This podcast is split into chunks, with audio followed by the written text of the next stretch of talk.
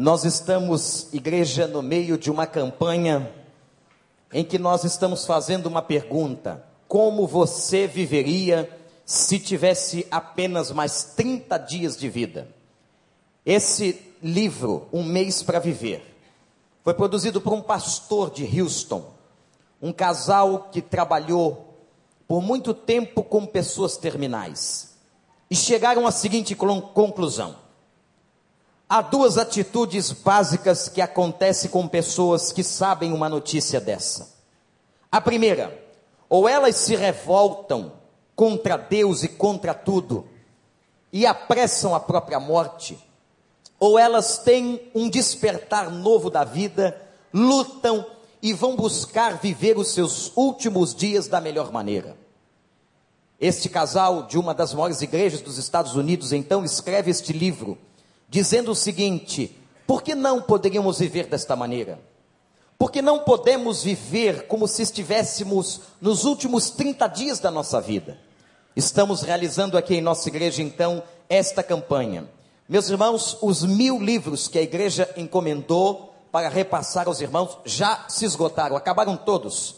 E já temos uma lista de pessoas que pediram mais livros e nós tentaremos até quinta-feira é, pedir outros livros. Se você quiser, dê o seu nome na secretaria da igreja e nós vamos tentar providenciar.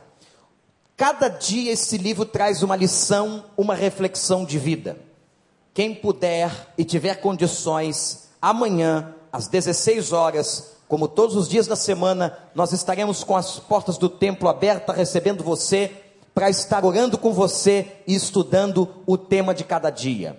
Então temos feito isso. Todos os anos a igreja lança uma campanha especial. Ano passado foi sobre a família. Este ano é um mês para viver. Esta reflexão sobre a vida. Esse livro é extraordinário. Na primeira parte do livro, ele fala de vivermos apaixonadamente pela vida. E agora, esta semana que entraremos, nós vamos estar trabalhando a ideia de amar completamente. E aqui eu quero fazer uma pergunta. A pergunta é muito difícil. Eu julgo muito difícil. Pode ser que para você não seja, mas para mim é. Você realmente ama completamente aquela pessoa que você diz que ama? Você ama completamente o seu marido? Você ama completamente a sua mulher? Você ama completamente os seus filhos? Você ama completamente os seus amigos? Você ama completamente a sua igreja, a igreja na qual Deus colocou você e a sua família? E mais, talvez essa seja a mais difícil de todas as perguntas que já fiz até aqui. Você ama completamente a Deus? Quantas vezes, irmãos, nós pensamos que amamos de maneira total, ampla, irrestrita e completa, e isso não é verdade. Quando é que uma pessoa ama completamente? Quando é que um homem ama uma mulher completamente? Quando é que uma mulher ama um homem completamente? Se você não sabe, presta atenção, olha para cá. Quando esta pessoa, quando você é capaz de dar a vida pelo outro, amar completamente, é quando você é capaz de morrer, se for necessário, pela vida do outro. Uma vez eu me lembro conversando no aconselhamento pastoral de casais sobre isso e perguntei isto àquele marido: Você ama completamente a sua mulher? Ele disse: Claro, pastor. Ela estava presente, óbvio. E fui insistente, mas você tem convicção e você daria a sua vida por ela? Ele disse: De jeito nenhum, pastor. Eu disse: Então você está com um conceito completamente errado sobre amor. O amor completo, perfeito, que vem do coração de Deus para nós, é o amor de entrega, é o amor de oferta, e o mais difícil, irmãos, é o amor que não espera nada em troca, como é difícil amar desta maneira. E Deus amou, quem conhece comigo repete: Deus amou o mundo de uma tal maneira que deu seu Filho unigênito, para que todo aquele que nele crê não pereça, mas tenha a vida eterna. De novo, igreja, porque Deus amou o mundo, o que ele fez?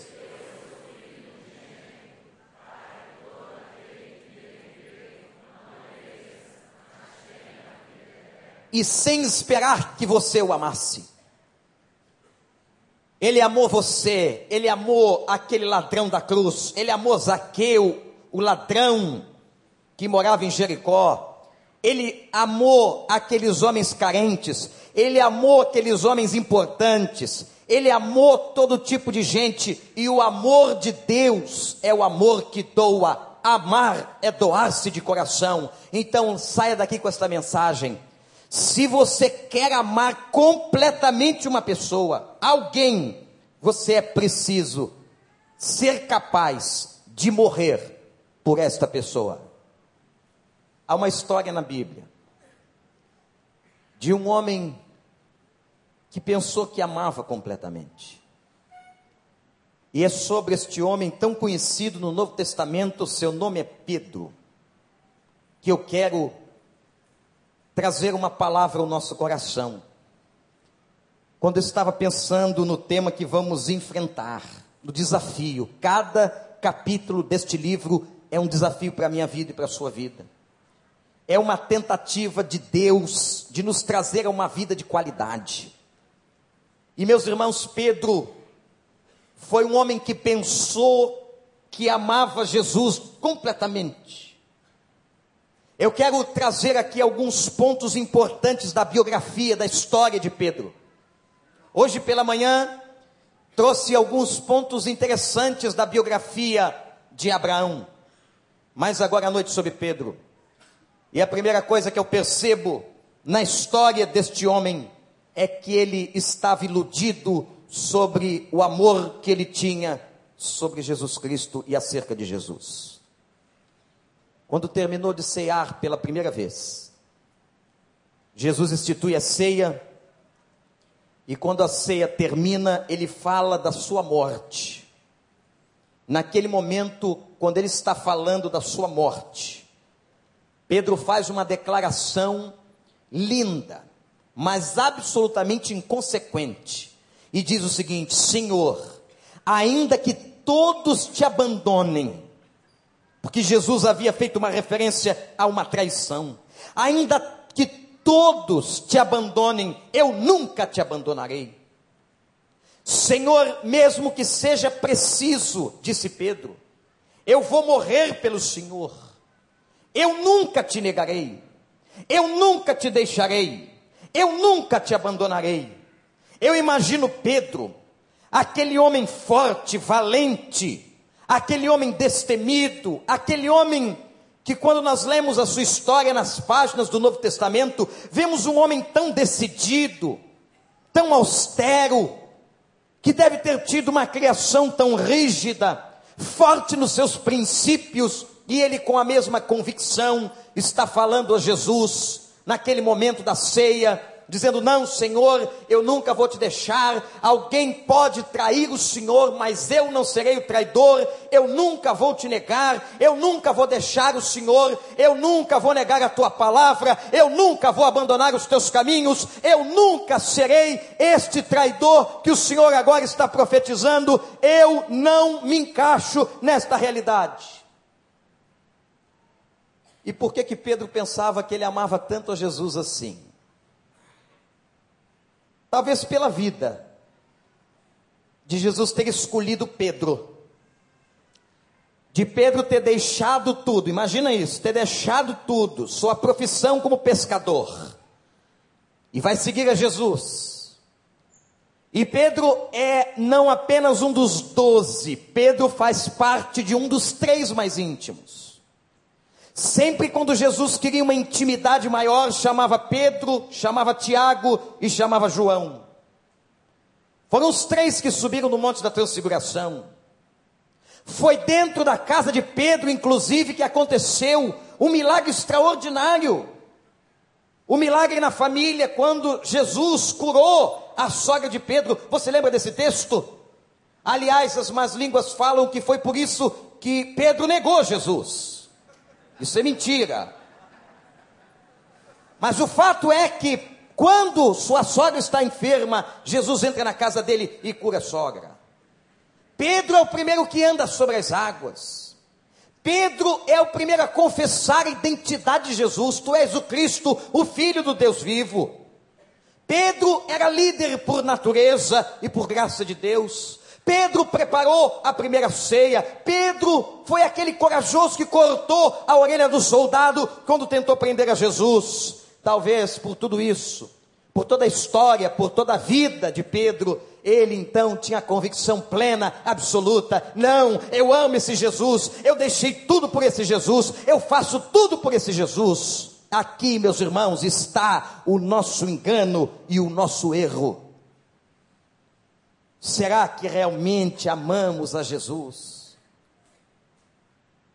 Jesus disse: Aqueles que me amam fazem a minha vontade, ouvir minhas palavras e as praticam. Sabe qual é uma das causas de fracasso na vida? É quando nós não reconhecemos o quanto somos limitados. Eu quero dizer uma coisa para você que talvez choque você nesta noite. Talvez você não ame tanto a Jesus como você pensa. Talvez você não ame tanto a Deus como você gostaria.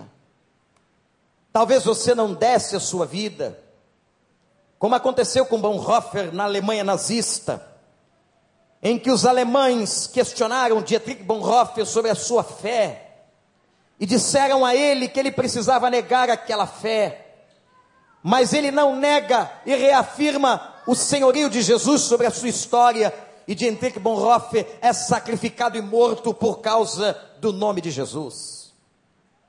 Talvez não tenhamos a coragem de Policarpo, que foi queimado por causa de Cristo. Talvez não tenhamos coragem dos jovens na China hoje, que estão dando suas vidas por causa deste evangelho, que estão sendo perseguidos. Talvez não tenhamos a coragem dos crentes do norte da Índia, que têm as suas igrejas queimadas e suas famílias perseguidas por causa do nome de Jesus. Será, meu irmão, minha irmã, que nós amamos tanto a Jesus como nós dizemos? É fácil chegar aqui é fácil adentrar um templo, é fácil se juntar à multidão, é fácil levantar as mãos, é fácil orar, é fácil adorar a Deus, é fácil ter uma Bíblia e abrir a sua palavra, mas difícil é obedecer, difícil é renunciar, difícil é dizer não ao pecado, difícil é dizer a Jesus: Eu prefiro o Senhor do que a minha própria vontade. É aí que nós vamos ver quem ama e realmente ama o Senhor Jesus. Amém, gente? E Pedro vai ter uma das maiores decepções da sua vida. Vocês sabem com quem é que nós temos a maior decepção da nossa vida? É com a gente. A maior decepção que você tem na sua vida não é com outro.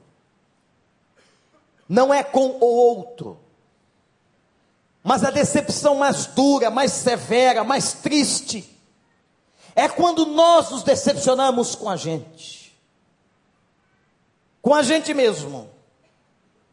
E Pedro começou a trilhar um caminho de queda. Eu quero que você preste muita atenção nisso. Meu jovem, meu adolescente, meu irmão, minha irmã. O caminho da queda é um caminho muitas vezes paulatino e longo. E o que começou a acontecer na vida de Pedro foi que tudo começou com a soberba. A Bíblia diz que a soberba precede a queda. Quando uma pessoa está cheia de orgulho, vaidade no coração, ela está pronta para cair. E Pedro começou a sentir esta vaidade. A Bíblia conta na biografia de Pedro, nos evangelhos, que Pedro começou a deixar de orar e quando convocado pelo Senhor, naquele grupo dos três, Jesus vê que Pedro não ora, não vigia, mas Pedro está dormindo no momento da oração. Pedro também deu lugar ao diabo. O diabo usou sua boca, ele tentou interferir na morte de Jesus. Pedro também passou, diz a Bíblia, a seguir Jesus de longe. Há quanta gente hoje querendo seguir Jesus de longe querendo seguir Jesus apenas como um crente eletrônico na internet ou na televisão, mas não tem igreja, não tem compromisso com o reino, não trabalha, não evangeliza, não tem os seus irmãos de comunhão. Quantas pessoas querendo ser servo de Jesus, mas não ter trabalho, eles querem seguir Jesus de longe, eles querem ter o cristianismo, gente, como se fosse uma forma de defesa uma forma de antídoto, uma forma de antisséptico contra as, contra as contaminações do mundo. Isso é seguir Jesus de longe. Mas seguir Jesus de perto é ter intimidade, é ter compromisso, é fazer renúncia, é amá-lo totalmente. Mas há muitas pessoas que não querem isso, e Pedro diz a palavra: começou a seguir Jesus de longe. Pedro, meus irmãos, está pronto para cair. E a Bíblia diz que Pedro então tem um último movimento no qual ele vai para a roda dos escarnecedores. E depois de tudo isso que acabei de descrever, Pedro cai. Aquele homem tão valente, aquele homem tão forte, tão austero, que disse: Nunca eu negarei o Senhor, nunca eu deixarei o Senhor, nunca eu abandonarei o Senhor. Quando Jesus é preso, Pedro tem medo e se esconde no meio dos ímpios. Chega uma criada no meio do pátio, reconhece a Pedro e diz a este homem que está aqui, era um deles. E Pedro então olha para aquela criada e para aqueles que a ouviam e diz o seguinte: Não, eu não sou um deles. Passado um pouco mais de tempo, veio um homem e disse: Aqui está este Pedro, este que está entre nós, estava com Jesus. E Pedro diz àquele homem e aos que o ouviam: Eu não conheço esse tal de Jesus. E pela terceira vez, daqui mais um pouco, vem um outro homem e diz: Você estava com ele. Naquela hora, ele diz: Eu não sei do que, que você está falando. E quando ele nega a Jesus três vezes, não foi uma não, foi duas, foi três vezes o galo cantou. E o texto diz que naquela hora, o registro de Lucas vai dizer que naquela hora eles estavam em torno de uma fogueira. Anote isso. E naquela noite fatídica, aquele homem se decepciona com ele mesmo e Lucas vai dizer que naquele momento que Pedro está negando Jesus pela terceira vez, não sabemos como, mas a narrativa de Lucas 22, 61. Gente, vocês imaginam o impacto daqueles olhos.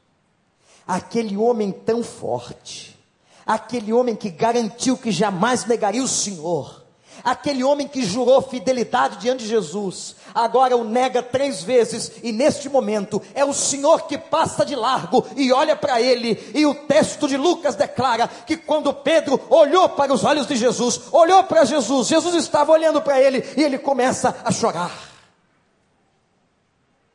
Aquele olhar foi uma pregação, aquele olhar mexeu com o coração de Pedro a maior pregação e o maior sermão, sem palavras, da história da humanidade. Foi o sermão dos olhos de Jesus. Foi o sermão que ele olhou a Pedro, como quem estivesse dizendo: Pedro, Pedro, você não é quem você pensa, Pedro. Você me jurou fidelidade, mas você não foi fiel. Você jurou morrer por mim, você é um fraco. Você não conseguiu. E a Bíblia diz, gente, que Pedro chorou um choro de amargura. Você já teve um choro sentido de amargura que corrói o coração, que faz a gente soluçar, que fazem as lágrimas teimarem cair, e a gente fica prostrado, e Pedro chorou assim. E sabe que tem isso a ver com a minha vida e com a sua vida. Nós estamos tão perto da queda, gente. A Bíblia diz: aquele que pensa que está em pé, faça o quê? Faz o que, igreja? Cuidado para que não caia. Repete comigo: aquele que pensa estar de pé, que pensa, cuidado para que não caia. Nós estamos tão perto da queda, nós somos tão petrinos, nós somos tão parecidos com Ele, nós também gostamos de seguir a Jesus de longe, nós também temos corações presunçosos, nós também muitas vezes deixamos de orar e de vigiar, como Pedro. Quantas vezes temos lugar ao diabo? Quantas vezes sentamos nas rodas de escarnecedores, de gente sem Deus, que blasfema? Quantas vezes nós nos parecemos e estamos tão perto da queda? Meus irmãos, Nietzsche foi uma influência tão negativa na história do materialismo no mundo. E esse homem, que pregou o ateísmo até o último dia da sua morte, era filho de pastor. Stalin comandou uma revolução que levou à morte 50 milhões de pessoas. Stalin frequentou os bancos de um seminário teológico como nós estamos perto da queda. Como a queda é tão eminente. Será que realmente amamos a Deus? Olhe para mim. A pergunta é para você, é para mim, é muito séria nesta noite. Será que realmente estamos dispostos a morrer por Ele? Será que se alguém entrasse aqui nesta noite com uma arma na sua cabeça e dissesse a você, ou você nega Cristo ou perderá a vida, será que você reafirmaria sua fé? Se alguém confiscasse os bens da sua casa e dissesse a você, você só terá os teus filhos de volta se você negar o Salvador que você diz ter você negaria? Nós estamos tão perto da queda. E naquele dia, naquela madrugada, naquela noite, o choro da amargura de um homem que pensava que amava completamente. Gente, sabe o que a Bíblia diz? Que todo pecado tem consequência. Olhe para mim. Nada que a gente faça, decisões que a gente tome, tudo que fazemos tem consequências. E a consequência na vida de Pedro foi que ele perdeu o rumo, ele perdeu a direção, estava deprimido, desolado. O evangelista João, capítulo 21, verso 3, vai dizer que Pedro tomou a pior decisão que ele podia tomar. Sabe qual foi a pior decisão que ele podia tomar? Ele voltou a ser pescador. E um dia, lá em Mateus 4, quando Jesus o convida para ser discípulo, diz: largue a pesca, largue o teu ofício, porque eu te farei pescador de gente. Eu farei você pescar pessoas, Pedro. Mas naquele dia, Pedro então abandonou aquela palavra foi desobediente e voltou à sua profissão. Dava dinheiro sim. Tem muitas profissões que dão dinheiro sim, mas que são completamente contrárias à vontade de Deus. Pode ser que você esteja num lugar hoje ganhando dinheiro, mas esse lugar não seja para você. Essa porta não foi Deus que escolheu. Esse lugar não foi Deus que te deu. Nem tudo aquilo que nos dá dinheiro foi Deus que trouxe para nós. E meus irmãos, às vezes é a bandeja do diabo ofertando desobediência. E Pedro voltou a ser pescador. E o pior, presta atenção, ele levou gente com ele. O texto de João 21 declara que ele levou alguns discípulos que já tinham recebido a palavra para não serem mais pescadores. Pedro não vai sozinho, mas Pedro arrasta outros, porque um líder, quando ele está mal preparado, ele influencia negativamente na vida das pessoas. Um líder que não está preparado por Deus e não está vivendo na presença de Deus, ele pode arrastar pessoas na destruição. Muito cuidado com líderes e com vozes que você está seguindo. E Pedro levou gente, voltou ao passado, e agora Jesus já tinha morrido, ele já tinha negado, Pedro chutou o balde, Pedro se lambuzou, Pedro voltou ao erro. Porque um pecado chama outro pecado, um abismo chama outro abismo. E sabe o que aconteceu no primeiro dia que ele foi pescar? Diz o capítulo 21, que no primeiro dia que Pedro foi pescar, primeiro dia que ele abandonou o ser discípulo para voltar à pesca, ele não pegou como pescador experiente um peixe. Sabe por que, que ele não pegou? Eu vou dizer para você: sem a bênção de Deus, não tem peixe na vida. Se Deus não abençoar, não vai ter peixe na tua casa. Se Deus não estiver no negócio, não tem bênção na tua história. E ele ficou a noite inteira e não pegou um peixinho sequer. Já, já foi pescar? Já quem, quem aqui é pescador, já pescou alguma coisa na vida? Falando de peixe. Levanta a mão, os pescadores da igreja. Olha, tem mais pescador do que eu imaginava. Eu quero fazer uma confissão para os pescadores. Eu acho pescar uma coisa. Eu não vou dizer nada sobre pescar. Imaginem vocês que conhecem a minha natureza, eu pescando. Fui com os amigos há uns anos atrás, ainda quando era membro do Barão da Taquara, seminarista, resolvemos pescar. Fomos pescar, sabe aonde? Naquela ponte da Barra da Tijuca, que separa a Barrinha da Barra Nova. Fomos para lá. Levamos um, uma geladeira de isca, eram camarões desse tamanho, que disseram assim: peixe gosta disso. Botei aquele negócio na vara. 10 horas da noite. 4 horas da manhã. Nenhum peixe se aventurou a fisgar o meu camarão.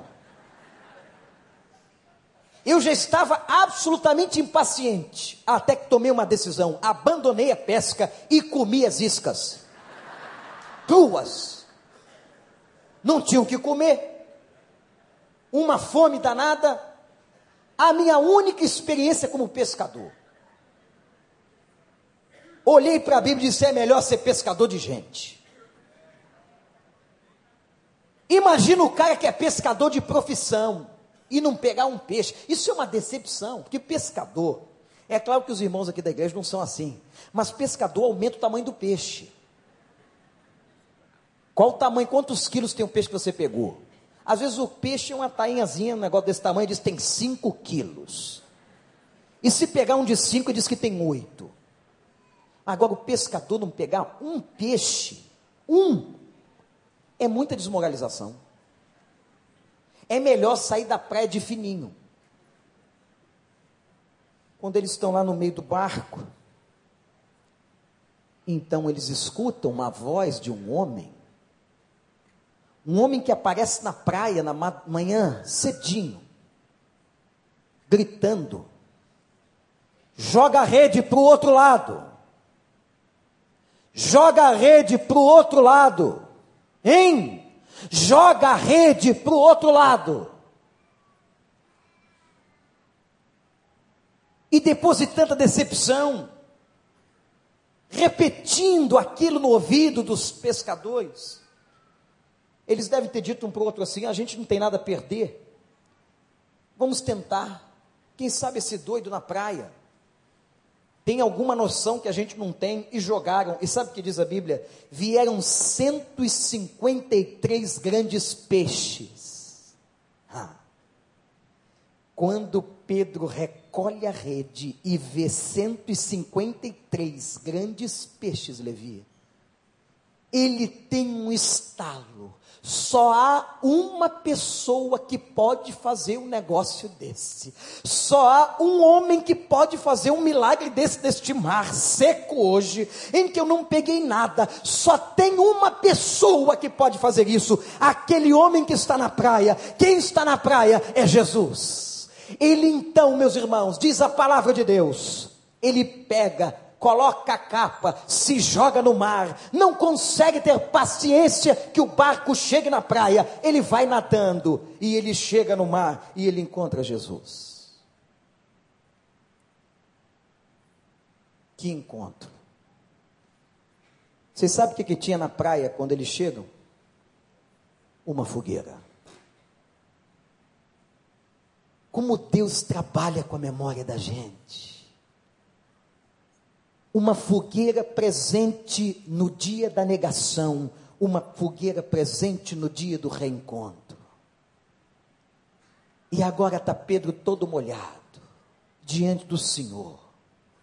Aquele homem que pensava que amava Deus e a Jesus de toda forma. Aquele homem que declarou que nunca o negaria. Agora está diante dele. E Jesus então vai ensinar Pedro o que é amor, vai ensinar Pedro o que é misericórdia. Jesus então pega Pedro e coloca Pedro no divã. Você quer ver o divã?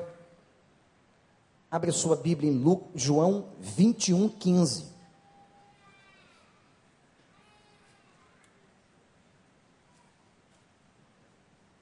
João 21, 15. Vocês imaginam a vergonha que Pedro devia estar?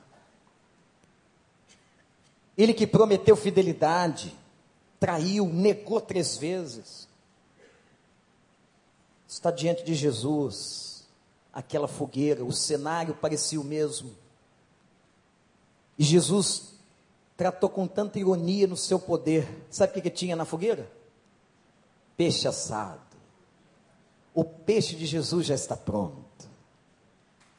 Pedro dependeu de Jesus para pegar peixe cru. O peixe do mestre estava assando na brasa. Eu ficaria com uma vergonha danada. Jesus vai para ele e pergunta: Pedro, filho de João, você me ama? Pela segunda vez, Pedro, você me ama? Mas aqui, a tradução do texto para o português não pode ficar melhor, por causa da língua original. Preste atenção. Esse texto que está aqui foi escrito no grego, no grego koiné. E os gregos tinham três palavras para amor. A palavra eros, que falava do amor erótico, físico. A palavra filéu, que falava do amor do amigo. E a palavra ágape, que falava do amor completo, o amor de Deus.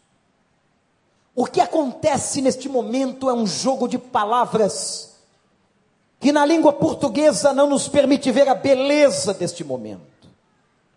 Porque o que acontece aqui é o seguinte: Jesus pergunta para Pedro: Pedro, tu me agapes?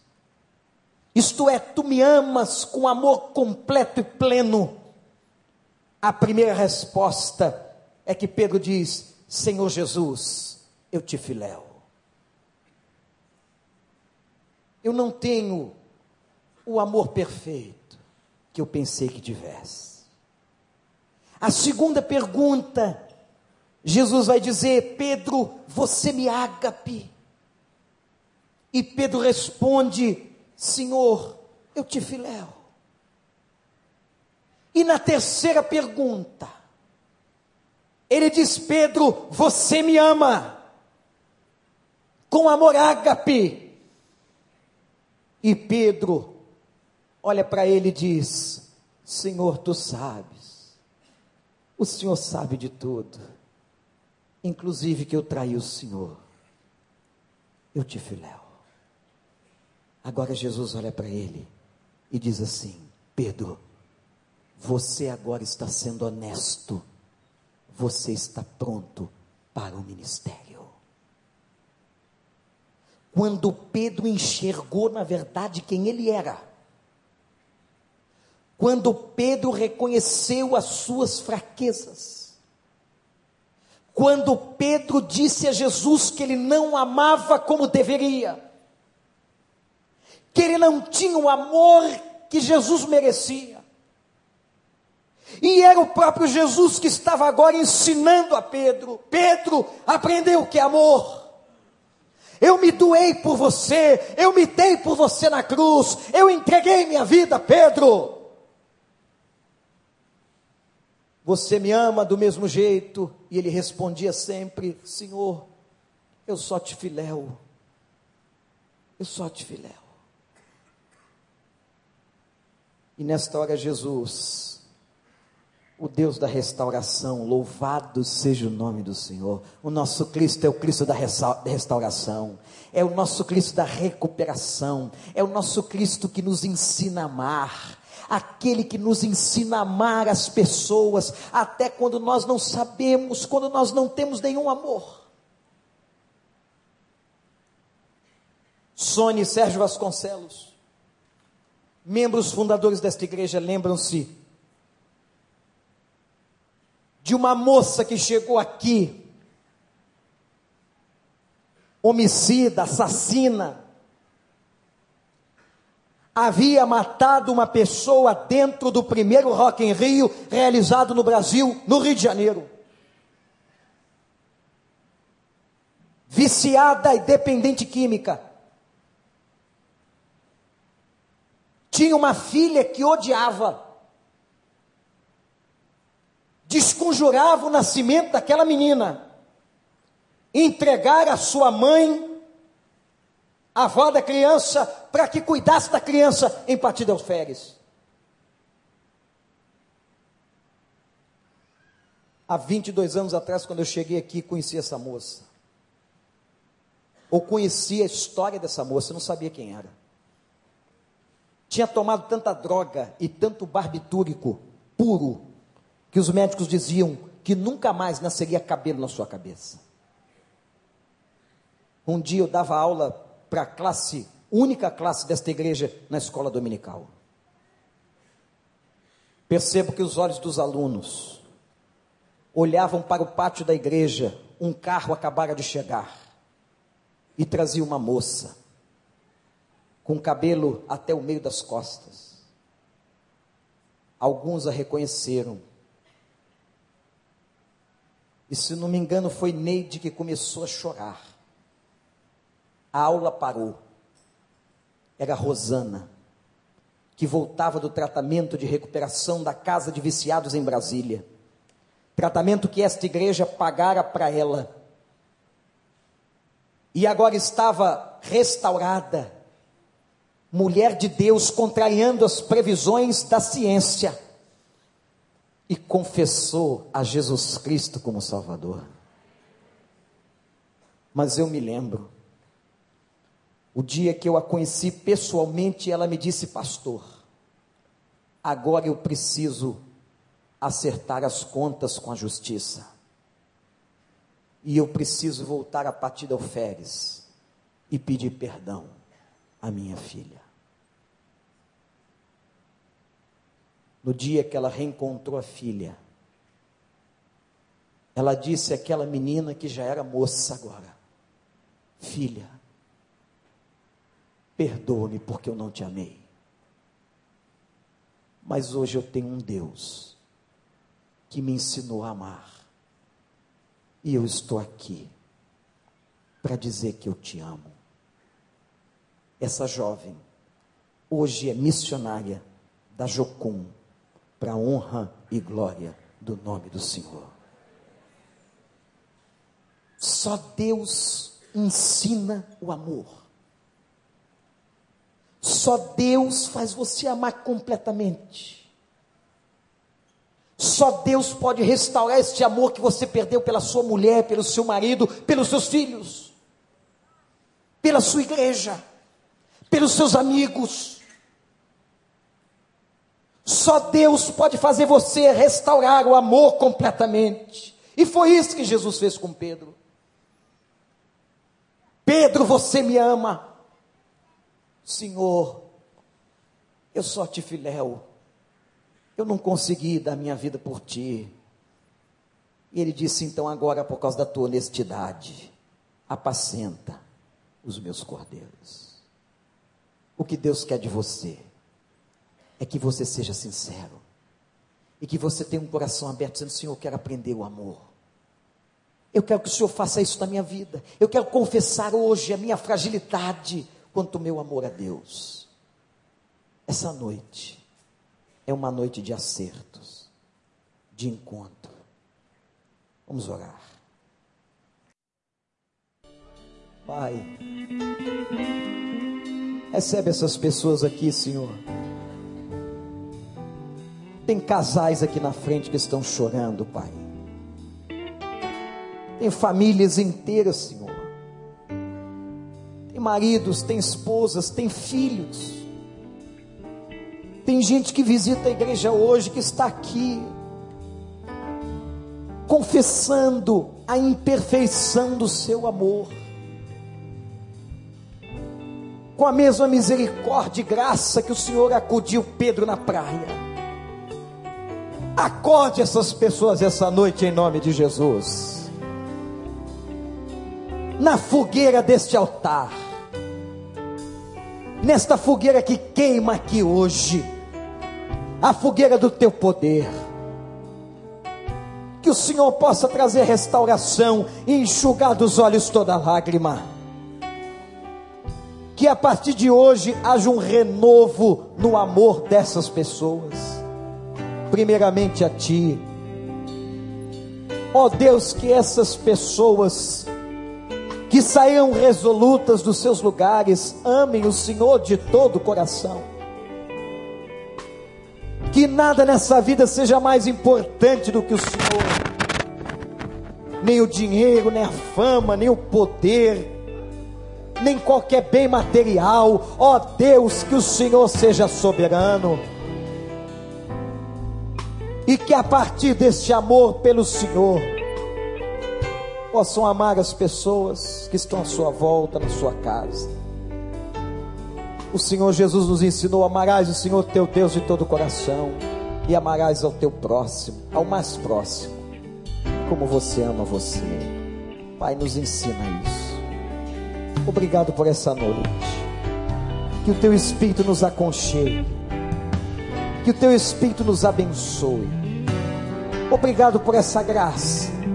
Obrigado pela restauração desta hora. Obrigado pelo poder do teu Espírito Santo aqui Obrigado, Senhor, pela salvação nesta casa. Obrigado pela presença do teu Espírito. Aquece, abençoa, como fizeste com Pedro, dando uma segunda chance, em nome de Jesus.